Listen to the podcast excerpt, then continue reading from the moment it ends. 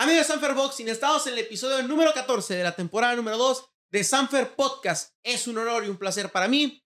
Los invitados, bueno, tú ya siempre eres el host. Yo aquí ya vivo. Gabriela Costa, esta es tu cueva, esta es tu cueva y nuestro invitado de lujo, Endry, el chino Saavedra, de Ciudad Bolívar para el mundo y ahora vecindado en la zona norte que hiciera famosa, Eric, el terrible Morales. Un gusto, chino. No, gracias a ustedes por la invitación al programa aquí a su podcast y de verdad que pues aquí seguimos, como quien dice, echándole ganas y agradecido nuevamente pues por la invitación al programa.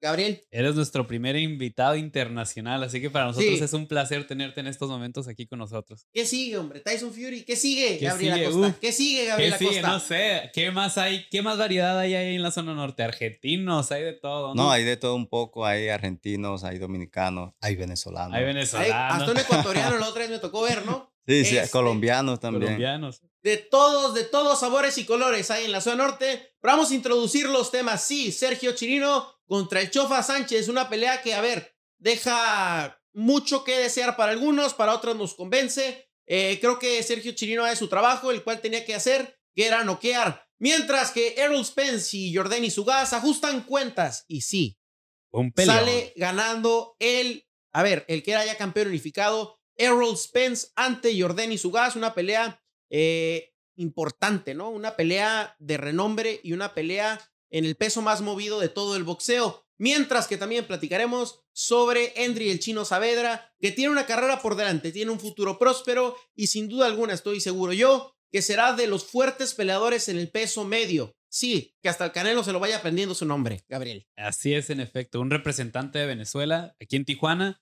y orgullo de la zona norte, que hace sparring con los mejores de la best ciudad. Best the best. Así es. Pero empecemos, empecemos con lo que, con lo que nos truche Chenche. Tú me comentabas fuera del aire que conocías al, a Chirino. Así que vámonos a poner a hablar al respecto de lo que fue su pelea. Sergio Chirino, el hombre más guapo de todos Sanfer. Ah. Así se usted auto llamar Sergio Chirino. ¿Tú, ¿Tú qué opinas al respecto? No, pues allá. Es vanidoso, es vanidoso Sergio, es vanidoso. Pero a ver, este. Le hicieron eh, la canción de metrosexual a él. Exactamente. La Exactamente, para Sergio Chirino, que a ver, eh, hay ediciones divididas, hay totalmente dos globos polarizados. ¿Por qué? Porque Sergio Chirino suelta un golpe de más, eso es innegable. ¿Uno? Uno. Tú dices que dos. Fueron tres. Yo le conté tres. Yo creo que suelta el último. Lo suelta sin potencia y el chino me dejará mentir. Suelta como un golpe hasta con flojera. Lo conecta en el hombro, no lo conecta en la cara. El referee creo que sí hizo todo mal, no te voy a mentir. ¿Por qué? Porque lo ve mal y dice, bueno, lo decretamos technical knockout, entonces hace que le paró la pelea. Creo que lo hace todo mal. ¿Por qué? Porque lo que tuvo que haber hecho es darle cinco minutos de descanso, bueno, cinco minutos de recuperación. Sí, nomás se lo paró y ya. Exactamente. Eh, la esquina creo que, pues, no alega nada su esquina, que es Iván Torres. Eh, creo que el Chofas también se le notó su inmadurez porque pudo haber dicho, dame mis cinco minutos y yo estoy listo. Pero en esos momentos, si andas todo tocado, ¿qué haces? ¿O tú qué piensas? No, pues la verdad que, bueno, en, y un poco la pelea de Chirino con, rival. Y de verdad que, pues, para mi punto de vista, eh, sí alcanzó a, pegarle un volado, que incluso es donde él se va a la lona, y ya los últimos golpes que, que intentó Chirino pegarle a, a, su rival, no llegaron a, a ninguna, a, ocasionarle ningún daño, pues incluso ahí se ve que eh, el último golpe que incluso lo pegó en el hombro, y no, tampoco soy partidario de lo que dice Emiliano, pues no, no veo por qué el referee llegó a, parar el combate. Pues. Si a ti te tumban, vamos a poner un escenario negro. Te tumban, te conectan y después te conectan el hombro, no dejas que el referee te pare la pelea. O sea, lo primero que es, te paras, pides tus cinco minutos de, recuperación, hablas con tu esquina. Si de plano te tocaron, pues ya será otro presente. Pero creo que le faltó colmillo, ¿no? mira, mira, yo puedo, perdón, te interrumpa, yo puedo decir algo. En esta, la última pelea de Chirino se fue a los rounds. Emiliano ¿Y, no yo, gustó? Emiliano y yo, no nos gustó. Le estábamos pidiendo un knockout y no, sí. tú se lo estabas pidiendo. Le dio el knockout, pero la verdad no fue de la manera que yo esperaba. O sea, de esa manera donde ya veo a mi rival ahí agachado y aún así suelto los golpes y como perro medio lo suelto, pero hey, a ver, espérame. Hay que ser un caballero que cuando ves al, rival con la rodilla abajo tienes que detenerte. Un ejemplo, mira, te la voy a poner, tú que eres super canelover. Sí, Golovkin una vez. Golovkin, Golovkin, ¿tú viste esa? Donde está a punto, están peleando, Canelo se tropieza, le va a soltar el golpe, pero como lo ve con una rodilla abajo, ¿qué hace Golovkin? Dice, no, yo no le voy a soltar el golpe y se hace patrón.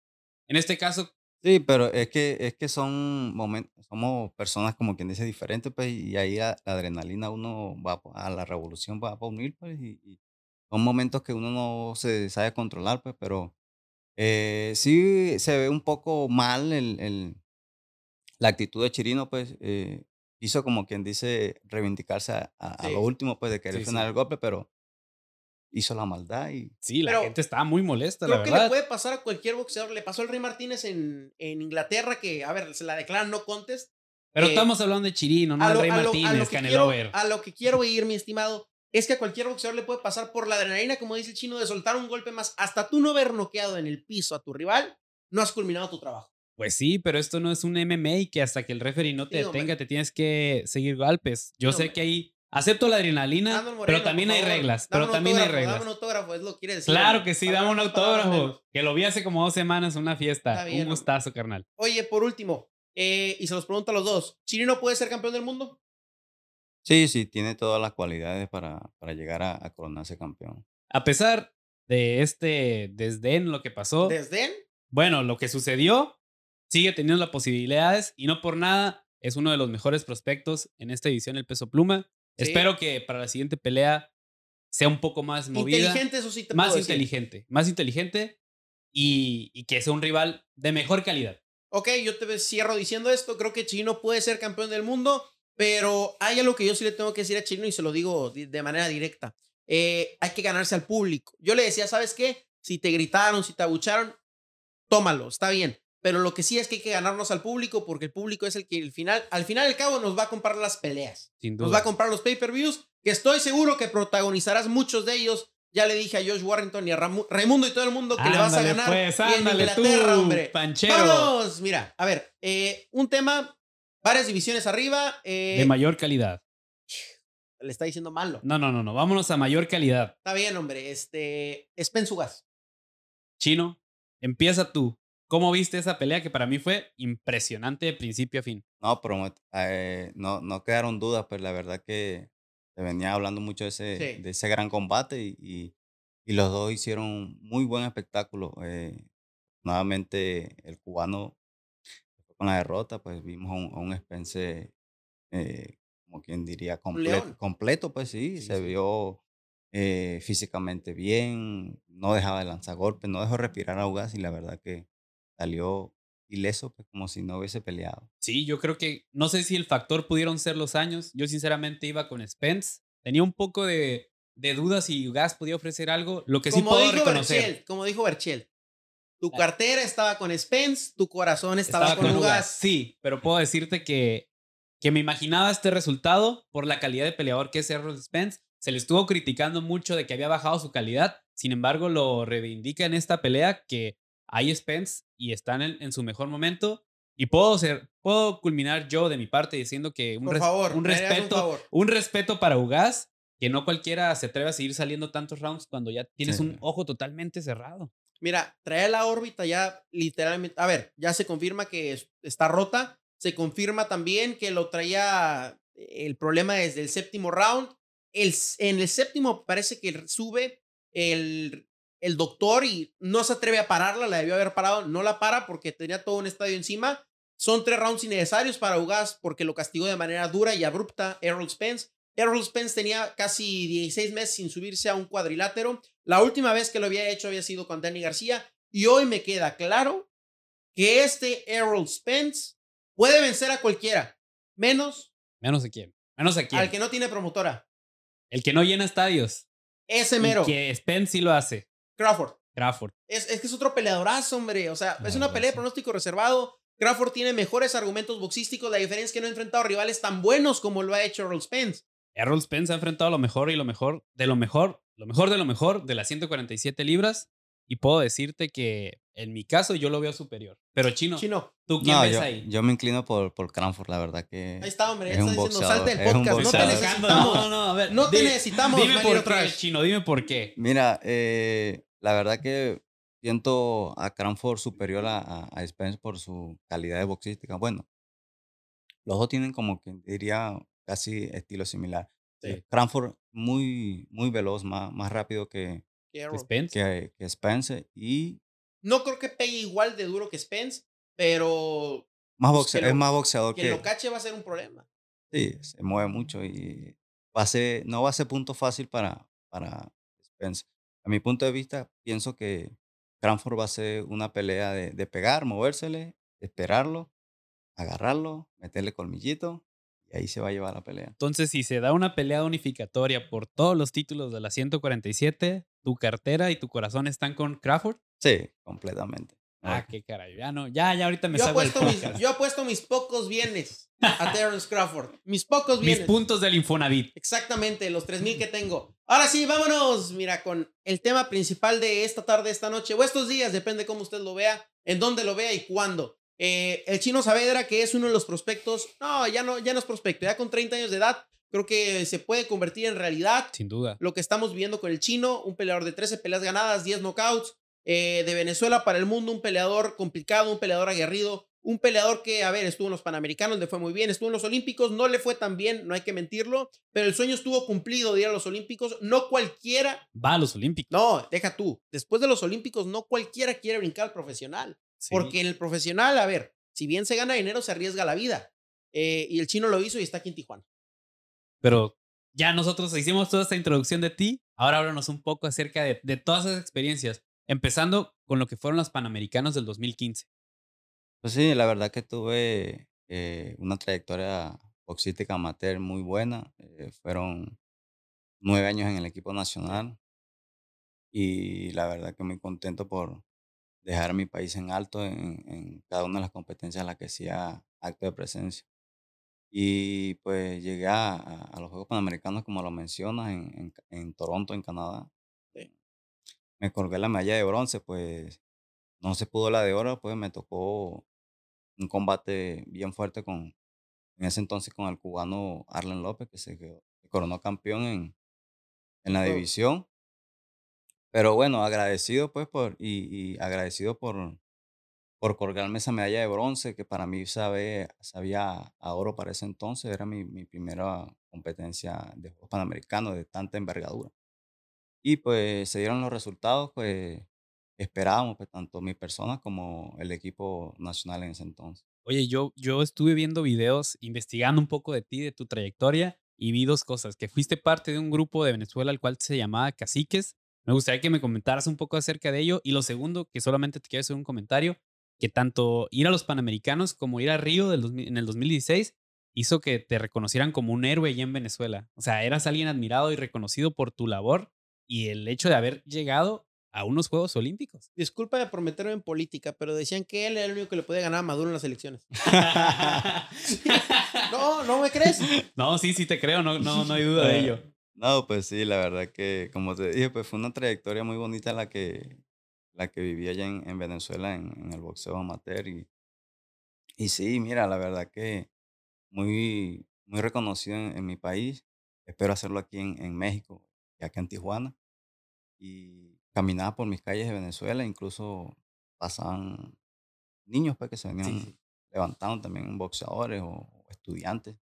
Una anécdota, anécdota que me pasó en la capital, en Caracas. eh, venía yo de la farmacia de comprar unos medicamentos y vienen dos niños caminando al lado mío y ellos los veo que, que vienen como hablando, pues yo dije, ya me van a saltar acá. Ah.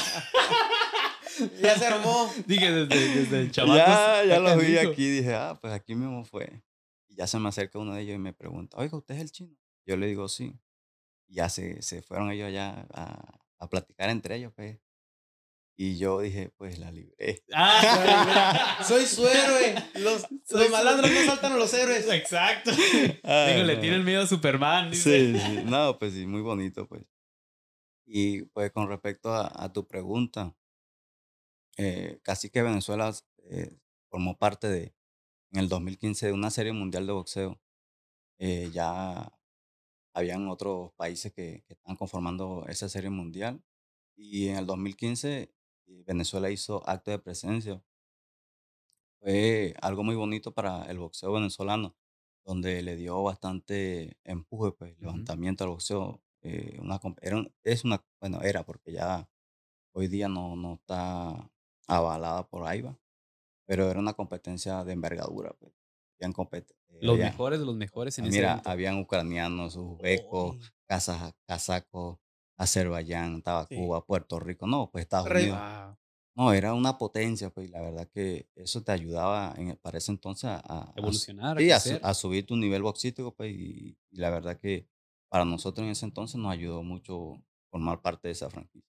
Y, y quiero tocar un punto ya casi brincando al profesionalismo y no. Una de tus primeras peleas amateur es con un tipo que hoy es cuarto del mundo eh, y se llama Gabriel Maestre.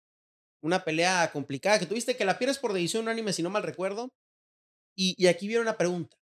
¿Por qué hay tanto apoyo en Venezuela hacia algunos peleadores, pero hacia otros pareciera que los olvidan? Porque tú vienes y te refugias literalmente en la zona norte, que hoy pues eres de los peleadores más importantes de, de la zona norte, pero creo que en Venezuela dejan caer mucho y va de la mano con la Asociación Mundial de Boxeo. ¿Por qué no hay tanto apoyo, por ejemplo, a tu persona que hoy ya llevas 13 peleas ganadas, 10 por nocaut, y hoy Gabriel Maestre con 4 o 5 peleitas, 4 del mundo?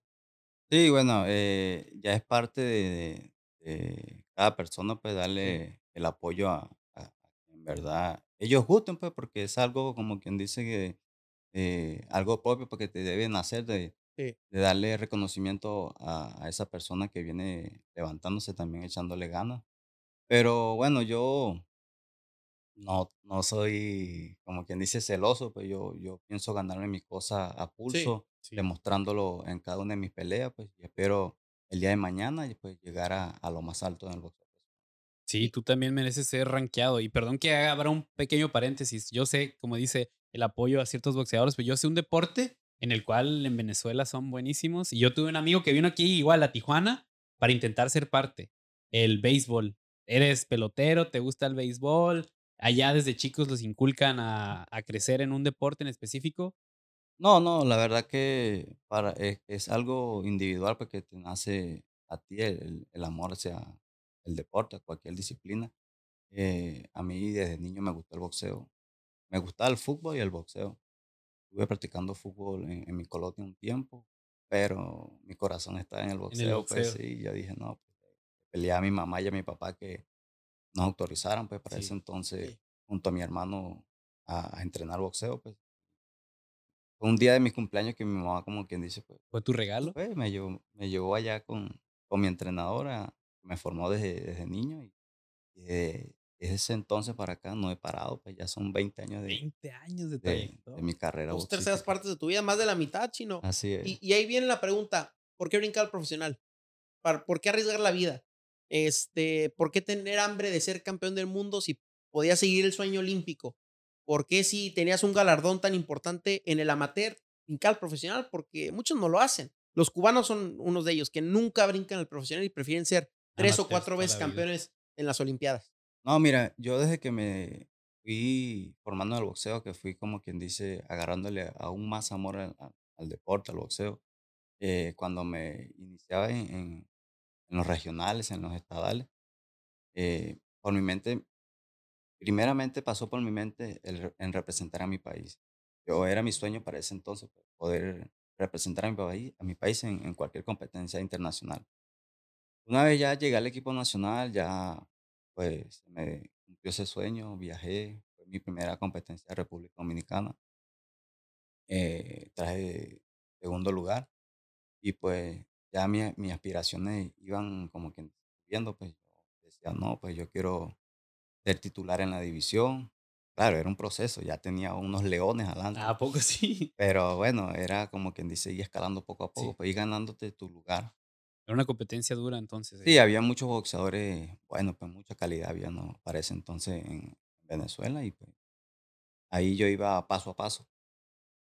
Eh, incluso empecé a ser titular en el 2013 ya, pues me gané mi, titularidad en, el equipo.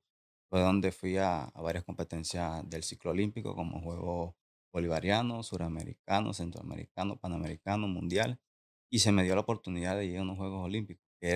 Ya en el periodo donde iba avanzando, pues ya anhelaba pues ir a unos Juegos Olímpicos. ¿Tú qué sientes de haber podido tener esa oportunidad? Es la primera persona que yo conozco que fue a unos Juegos Olímpicos. No, mira, la verdad que es algo que hay que vivirlo, pues, para ese entonces, uno como, como atleta. Es el sueño, de, pienso yo que es el sueño de, de todo atleta, pues, Sí. llegar a esa magna cita. Y la verdad que fue un trago, un proceso, pues, y a la verdad un trago amargo por, por el que pasé a la hora de llegar a- al equipo nacional, porque venía siendo titular en la división. Y recuerdo que el, el año de, de las competencias clasificatorias al mundial, pues el equipo, el entrenador principal decide bajarme, pues, ir a otro compañero a, a-. Nomás porque sí. Veníamos de, no recuerdo si veníamos de un mundial, o un clasificatorio al mundial, pues yo no recuerdo si perdí. Si perdí, pues, y entonces creo que se conmigo, no sé. Pues mi compañero también venía echándole un camión, pues. Bueno, llegó la decisión del entrenador, pues. Que es dura a veces, ¿no? No, durísima para ese entonces, imagínate. Y se luego te- en esa altura, ¿no? Sí, y que venían esas competencias de, de clasificatoria para las Olimpiadas, pues. La verdad que fue un trago amargo, pues. Pero yo nunca desistí, yo siempre me mantuve firme, entrenando, entrenando, entrenando. Mi compañero fue a, a, a competencias, a dos competencias donde está la clasificación, ¿Qué edad tenías en ese entonces? 25 años. 25 años. ok. Oye, Chino, y por último, para cerrar esta parte del, del amateur, ¿qué es estar en la Villa Olímpica y toparte con, me acuerdo que creo que a Río fue Roger Federer, toparte con Nadal. Usain Bolt, con este, las últimas Olimpiadas de Michael Phelps, porque te los topas en la Villa Olímpica. Sí, sí, mira, eh, la verdad que era el sueño, antes, cuando, bueno, me clasifiqué, ya al día siguiente no, no- nos tocó partir a Río. Ya estuvimos allá entrenando como dos semanas, no había acceso todavía a la, a la Villa Olímpica. Y bueno, llegó el día de, de entrar a la Villa Olímpica y esa era la, la, la mente que llevábamos nosotros, pues, no, que a quién íbamos a ver, que a quién con quién íbamos a topar. Y pues sí, me tocó toparme con, con basquetbolistas como Gasol, como Kevin Durant, como Mario Ginóbili, entre otros. Pues incluso también un día fui a, a, a ver a Usain Bolt a correr. Ah, ¿A poco sí? ¿Y qué tal era ver a Pues ya, ya había perdido Sí. pues en, en, en la competencia. Dijiste, ya no me regreso, mejor me No, quedo. exactamente, porque nos decían, no, pues se pueden quedar o si quieren se regresan. ¿Para qué? No, y le dije yo a mi compañero de cuarto, le dije, mira, nosotros no todos los días venimos a unos Juegos Olímpicos, Sí, vamos a exacto. disfrutar. Exacto. No, y luego en Brasil, Ándale. pues, Y qué ya, mejor. y ya empezamos a ver los calendarios de competencia que nos tocaban. Mañana va a correr Usain Bolt. Vamos a verlo. dije. Vamos. Y íbamos. Y cuando íbamos entrando a, a la pista, a- entramos primero a la pista de, de calentamiento y vimos el equipo de Jamaica por allá. Le digo, mira, como que va Ahí Usain Bolt. Va Usain Bolt. Y sí, era él y se iba metiendo justamente ya a, a los vestuarios porque ya era pues, hora de correr. Bueno, subimos a la grada y por allá nos, nos instalamos a ver a, a ese grandioso Usain Bolt, la verdad. Oye, Chino, y ahora sí ya, pues, digo, no cualquiera se puede jactar de haber hecho eso, pero tampoco cualquiera se puede jactar de haber llegado a México y llegar al Zona Norte. No, mira, sí, la verdad que ya, ya cuando pasé mi, mi sueño de ir a unos Juegos Olímpicos, ahora yo deseaba venir al boxeo rentado acá. Ganar dólares. Acá, acá, Así es, México, así es. Dije, dije, pues ya cumplí uno de mis sueños que ¿Fue ir a unas Olimpiadas? ir a, unos, a unas Olimpiadas. Lastimosamente no, no se logró el objetivo, pero bueno, no, no todos hacemos acto de presencia en los Juegos Olímpicos. Ya decidí ir al boxeo profesional. Me quería venir acá a México y en, en más aún acá a Tijuana. Ya pues, desde allá ya sabías que aquí era donde querías ir y, a, Ya. y a esa, a ese gimnasio que tienes en tu gorra era el que tenías en la Sí, mira. sí, sí, sí. No, mira, eh, eh, mi inicio era llegar aquí a Tijuana, pues. Sí. acá, muy, muy, me, me- me llamaba mucho la atención el, el nivel boxístico que hay aquí en, en Tijuana. Grandes leyendas de acá de boxeo como los El Terrible. Sin duda. Y pues, imagínate. Llegué acá gracias a mi compañero Bolivito. El Bolivitus Cati, Ex campeón del mundo, a ver. Así es. un referente de ¿eh? Venezuela. Así es, gran boxeador, gran persona. eh, lo conozco ya hace años en el equipo nacional. Él se vino para acá en el 2011 y siempre tenía en contacto con él. Y cuando decidí venirme acá al profesional, pues lo contacté a él, le dije que cómo estaba la vuelta para... Oye, pana, ¿cómo está la cosa, cómo está la cosa allá en Tijuana? Le escribí, ¿qué es lo que, hermano? ¿Cómo está todo por allá? Ah, ¿Cómo está la vuelta para, para ver si hay posibilidades de llegar allá a Tijuana, que ya quiero dar el salto personal? Y ya, sí, se me puso a la orden. Ya cuando llegamos acá, él me, presentó aquí con el señor Beltrán. Y pues el aquí, jefe. El jefe, el Big Boss. Así es, y aquí empezamos pues a echarle el camión de, de arena, como quien dice, allá en Venezuela, para llegar a lo más alto. Y como les voy diciendo, pues yo soy de las personas que me quiero ir ganando las cosas poco a poco. Inicios en el profesional chino, así de sencillo. Eh, es difícil porque tienes un peso complicado. A ver, no encuentras muchos rivales medios aquí en Tijuana ni en México. No hay rivales, hay que aceptarlo. Y, y bueno, yo digo que tienes al mejor medio del planeta y en tus par. O sea, el mejor medio del planeta, sin duda alguna, para mí es Hegemon. Y lo tienes haciendo sparring. No cualquiera tampoco se puede captar eso. Lo que te quiero decir es que eres un no suertudo porque la suerte se trabaja, pero sí estás en cuna de campeones. Sí, sí, mira, eh, como ahorita veníamos platicando, pues ya llegué aquí a Tijuana y eh, llegué en el gimnasio de alto boxing. Sí. Ahí con Noé Álvarez, ahí estuve entrenando un tiempo. Luego me regresé a Venezuela para arreglar mis papeles. Ya cuando... Para entrar por la puerta grande. Para ser residente aquí. Ya cuando retorné, eh, llegué a la zona, allá a la zona norte. Ah, caray, ¿Qué dijiste. pasó aquí?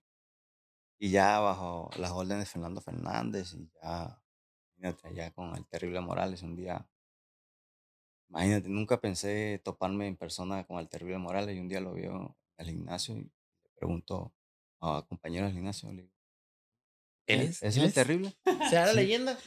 Y me dicen, sí, güey. ese". Pellizcame, No, pues a poco, ahí mismo fue, le brinqué, le pedí una foto. Tú sabes, para el recuerdo, pues Claro, no, claro. no, no estamos a, a cual- a- delante de cualquiera persona, pues. Y bueno, ya ahí empecé a mi entrenamiento con ellos, pues, y la verdad que me sentió muy bien ahí en la zona norte. Eh, como le, le mencionaba, pues ahí hay pocos boxeadores, pero lo poquito que hay, Hay calidad. pura calidad. Yo quiero salirme un poco del tema y hablar dos cosas. Una, ¿qué fue para ti traerte a tu familia a México? Un la- reto, canijo, ni de qué. Y luego, y luego lo otro es la comida de Venezuela. Yo he visto que la comida de Venezuela callejera es muy buena y yo he visto que así como nosotros aquí comemos tortillas y ocupamos las tortillas para cualquier comida, ah, yo he visto que tanto en Colombia como en Venezuela la harina pan es algo que nunca puede faltar. No, pues, no puede faltar en, en una casa de un venezolano. Eh, no, pues mira, eh, yo cuando me vine para acá, pues vine solo, pues, como diríamos nosotros allá en Venezuela, una mano adelante y otra atrás, y con la bendición. Con la bendición. Y bueno, llegué acá, pues, y, y empecé mi entrenamiento, luego me puse a trabajar porque me quería traer a mi familia, pues. ¿En qué, Ah. ¿En qué te pusiste a trabajar o en qué trabajas actualmente? Eh, estoy en- trabajando en una, en una preparatoria en el centro, Instituto Frontera se llama, ahí ya llevo dos años trabajando ahí, porque mm, me quería traer a mi familia, pues me sentía solo aquí, Sí. solo, No. y, y no tenía vida, pues me la pasaba era del trabajo al gimnasio, al gimnasio a mi casa, llegaba a mi casa bien cansado, y pues para ese entonces estábamos pasando por una situación muy dura allá en Venezuela y tenía a mi hijo recién nacido, tenía seis meses. Y nada, pues, no, Traerlo. Me toca- los tengo que traer sí o sí. Como sea, pues, algo tengo que hacer para sacarlos allá. Bueno, gracias a Dios están aquí conmigo. Ya está mi mamá también, tía, pues, poco a poco. Voy trayendo como quien dice de uno a uno. Tu mamá, tu tía, tu esposa, que yo puedo decirte Ahorita que... es la barca de Noé, hombre. Ajá, puedo decirte que veo que eres un padre muy amoroso, veo muchas fotos en tus redes sociales, te gusta hacer lives, saludar a, a la gente, imagino que está afuera, pero tu esposa, tu tía, tu mamá en la pelea pasada traían una gritadera que encendieron a los zonkis ese día en tu pelea. La verdad, estaba de boca en boca, gracias a ellas. No, Estuvo me- sí, sí. emocionante, yo nomás la escuchaba gritar, vamos chino, vamos chino, y decía, pues quién está gritando, yo estaba tomándote fotos y dije, ay güey, dije que qué fregón Sí, tener una sí. esposa que te grite de esa manera. Ándale, mi esposa también es boxeadora. Mi Ah, esposa, ¿oh, ¿en serio? mi esposa estuvo en, Ah. los, en los Juegos Olímpicos de Londres en el 2012. O sea, ciclo ella y ciclo tú. Sí, primero, Impresionante. primero fue ella en el 2012, luego fui yo en el 2016. Y tuvo una trayectoria también de muy buena pues en el boxeo amateur, mi esposa. Entonces pega duro, ¿eh? Bastante. Entonces esos no quiero, el no quiero imaginarme, hombre. y sí, mira, la verdad que cuando yo me subo al ring, pues esos gritos de ella no faltan, no, no fallan, pues como decimos nosotros. Ella siempre está ahí, como quien dice, dándome ese aliento, pues, esa vibra. Y, pues parte de ella, pues le, le, le, le pasó, le transmitió ese, esa energía a todo el público, de, de, los Sonky, que la verdad esa noche fue muy bonita porque me sentía como si estuviera peleando en Venezuela, ¿En pues. Serio? Eh, el público. Tu colonia, hombre. Ándale, el público como me gritaba chino, chino, y la verdad que. No, pues, y control mexicano. Ándale, sí, pues. Parecía que el mexicano era tú en vez de él y el extranjero era el ruso, ¿no? Que él era ruso, literal. Sí, sí, sí. No, pues muy bonita esa noche la, la que viví. Oye, ahora platícame de tu gimnasio de la zona norte. Eh, ¿cómo, ¿Cómo fue el primer acercamiento con Fernando Fernández? Y a ver, Fernando Fernández, que entiendo es entrenador, pero no nada más eso, sino tu amigo y tu manejador. Eh, ¿Qué planes tiene a futuro? Porque en México yo creo que ya eres el mejor. O sea, no. Guardando distancia con Jaime Munguía, que él ahorita ya está hablando de los Charlo, hablando de los Andrade, tú tienes que acortar esa distancia pero ir, ir a buscar una visa, porque aquí ya de plano nada. Fernando Beltrán, por favor, es momento. una visa, por favor, para el chino, que aquí ya no hay rivales y somos todos conscientes de eso. Nadie A ver, a cualquiera de Matchroom, no le va a, a cualquiera de Matchroom que trae neos inglés, que con un golpe del chino van a caer, ¿eh? Sin duda, pero puedo decirte eso, de que, y me lo comentaba aquí el abogado, es difícil conseguirle pelea al chino porque nadie sabe en tu historial todo lo que has recorrido sin, duda alguna, como él dice, y yo lo concuerdo con él, necesitas una visa para pelear en Estados Unidos y encontrar rivales que no te saquen la vuelta. Sí, pues yo también ando esperando ese momento, la verdad. Grítale, Fernando Beltrán, por favor. Vamos a hacer un clip, un clip exclusivo. Necesitamos una visa para el chino, por favor, Fernando. incluso me comentaba Jaime en estos días en, el gimnasio, ya que probable pelea con, contra Jake me comentaba que si tenía visa, pues para, para irme con él a, a, su, a su campamento, ya que también me, me, me, cambió de, de, guardia como lo hace Jacob, pues me tiene presente, pues esperemos que la verdad que... Fernando, no lo pienses más. No lo pienses, es, es un mal necesario si así lo ves en la economía. René Avilés, suelten. Suelten para la visa, por favor. Hombre. Queremos a Jaime con los mejores sparring y aquí tenemos uno de ellos. Sacrifico mi sueldo del año, hombre, total, hombre. Que no nos paguen, pero por favor sáquenle su visa al chino. Exactamente. Que, no es cualquiera. No es cualquier mantequilla, como decimos nosotros, pues la verdad que subirse con Jaime a, a esparrear está, ¿eh? bien fuerte. Hay gente que no, no entiende bien esta parte. Dicen que los sparring sirven para que el peleador A se surta y tire a matar. Pero no es cierto. No, no. Porque si un sparring no te funciona, no te funciona la pelea. Pues no, y, la verdad que, o sea, te prueban una vez, pues si ves que no tienes ningún, no se le ve nada pues al sparring que, estás contratando para eso no, entonces. No lo vuelves a contratar. Así es, y ya creo que con Jaime es mi cuarto campamento que, si me toca irme ahorita con él, pues sería ya mi cuarto campamento que estoy con él en, en esas dice que nos pegamos, pues, porque sí. Pero con toda la confianza, con toda la confianza. Porque sí nos damos con, con todo, pues la verdad.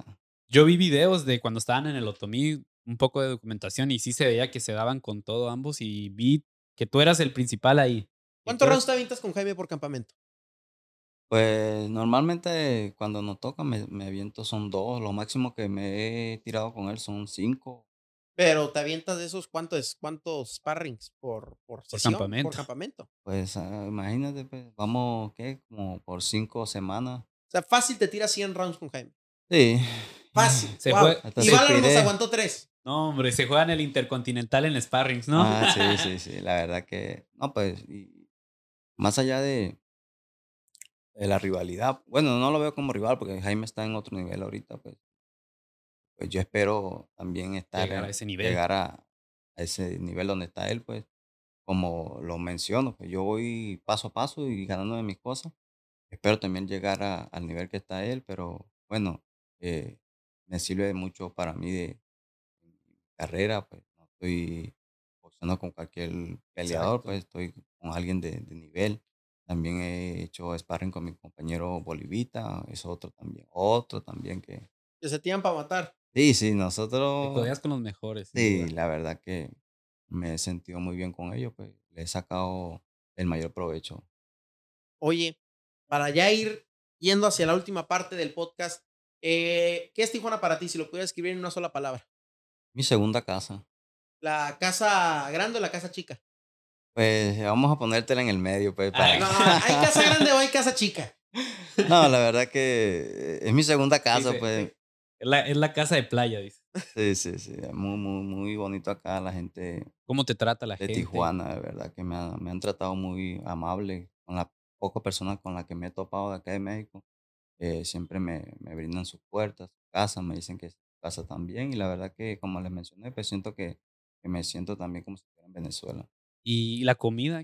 ¿Extrañan la comida de Venezuela? Yo, la verdad, sin ir a Venezuela y solo ver videos, te me antoja tanto la comida callejera de allá, pero tú, Ni aquí eres comes, de allá. no seas ¿Cómo payaso. No, mira, aquí está el resultado de que sí como, pero puedo decirte, ¿qué, ¿qué es lo que más extrañas de allá? O sea, en ese aspecto de la gastronomía, tus amigos, Pues familia. mi familia, el res- mi familia, mis amistades. La comida no, porque aquí está como que le dije a mi esposa y, mi y ahorita todo. mi mamá y, Uh. y pues soy el consentido ahorita, pues le digo. la pura vida. Lo ¿no? bueno es que tu siguiente pelea es en semicompleto. ¿no? Pero sí, extraño mucho mi país y la verdad que familia, ya mis tíos, mis hermanos. Yo soy muy, muy pegado a mi familia, pues, con mis hermanos. Y pues mis amistades del barrio, de allá de mi colonia, ¿Cómo se llama tu barrio allá? La Sabanita. La para Sabanita. que La sabanita de la zona norte. Así es, pues y bueno, espero en un tiempo también no muy lejano llevarle un cinturón allá a mi gente de Ciudad Bolívar, de la Sabanita, pues, a mi entrenador que me formó, que es algo que siempre cuando me subo al ring, pues como si estuviera en, en mi esquina, porque es la persona que me inculcó todo, pues y, y a él se lo debo donde estoy hoy día. ¿Cómo se llama tu entrenador? Mándale un saludo de una vez. Pues aprovecho de enviarle un saludo a mi entrenador José Valor allá en Ciudad Bolívar, en, la, en las Moreas. Saludos. Hasta allá va a llegar este video. Chino, última pregunta y es la pregunta obligada y creo que Gabriel lo sabe. Siempre les preguntamos, tírame un nombre. Tírame un nombre. El que quieras enfrentar, al que le vas a arrancar la cabeza, al que vas a destronar. El que te puede dar la visa. El con el que quieres ganar billete.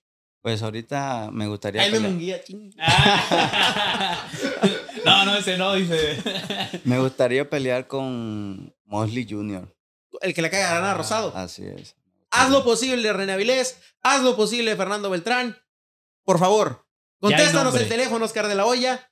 Que queremos lo- a Mosley Jr. Te entonces. lo he comentado allá a Fernando Fernández, mi entrenador, pues, y como lo mencioné, mi, mi manejador, le he dicho, pues, me gustaría enfrentar a, a Mosley. Yo no dudo que en un momento lo hagas y creo que sin duda te estás codeando con los mejores, entrenando con los mejores y así como mencionas que el Bolivita ha sido un referente, yo no dudo que tú en un momento también lo seas para Venezuela y así como la gente te recibió como un héroe por haber ido a los Olímpicos, por haber ganado una medalla, una medalla de oro, no dudo que en su momento cuando tú lleves un cinturón a tu ciudad vas a ser un referente en la historia de Venezuela. Así, así, pues sí, eh, la verdad que es lo que más deseo de hoy día, pues darle una satisfacción a mi país, a todas mis personas que, que han creído en mí y qué más regalo sería llevarle ese cinturón para allá, para Venezuela. Pues Chino, te agradecemos tu tiempo. Gabriel, te agradezco tu tiempo y estoy seguro, Chino, que va a ser campeón del mundo. Sin duda. Próximo campeón medio de Sanfer. Se queda en Sanfer y pues vamos a ver con quién lo tiramos. Ahora sí que a los lobos grandes y pues que sepan que, que el chino trae con queso para las quesadillas, ¿no? Así es, así Con es. qué queso para las arepas, por favor. Ándale, aquí hay, aquí hay, como siempre le digo a mis compañeros allá en el gimnasio, pues aquí hay material, pues siento que estoy a- al nivel de pelear con cualquier peleador. Eh, pues todos los peleadores con los que ha peleado Jaime, pues también... Te los avienta. Te los avienta, hácenlo para acá, para, con- para atenderlos acá. Pues. Sí, Ah, sí. Tendemos la cama. Pues Chino, muchas gracias. Mil Gabriel, gracias. muchas gracias por haber estado el día de hoy. Este fue el episodio número 14 de Sanfer el podcast. Y Y recuerden, recuerden, somos Sanfer.